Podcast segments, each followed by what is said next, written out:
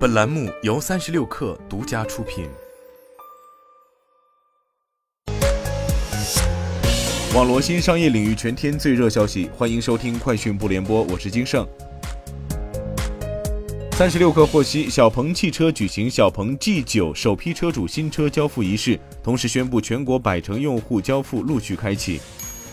如骑出行今天在广州正式开启有人驾驶车辆和自动驾驶车辆混合运营模式，首期开放区域为广州市南沙区全域，投放 robotaxi 运力超六十辆。如骑出行 COO 韩峰表示，随着服务展开，如骑出行将成为粤港澳大湾区首个实现 robotaxi 混合运营的出行平台。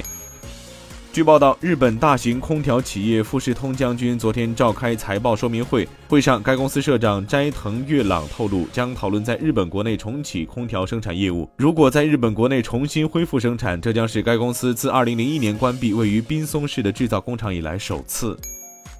美国国家公路交通安全管理局披露，十月二十一号，特斯拉申请召回两万四千零六十四辆二零一七年至二零二二年的 Model 三汽车，这是由于第二排左侧安全带扣和第二排中央安全带锚在车辆维修期间可能被错误的重新组装，从而在碰撞中损害安全带的性能，增加受伤的风险。三星电子召开董事会，宣布副会长李在镕升任会长。在升任会长之前，李在镕实际上已成为三星电子掌门人。据英国金融时报消息，TikTok 将推出独立游戏频道。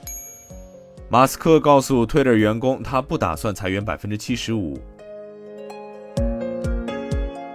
以上就是今天的全部内容，咱们明天见。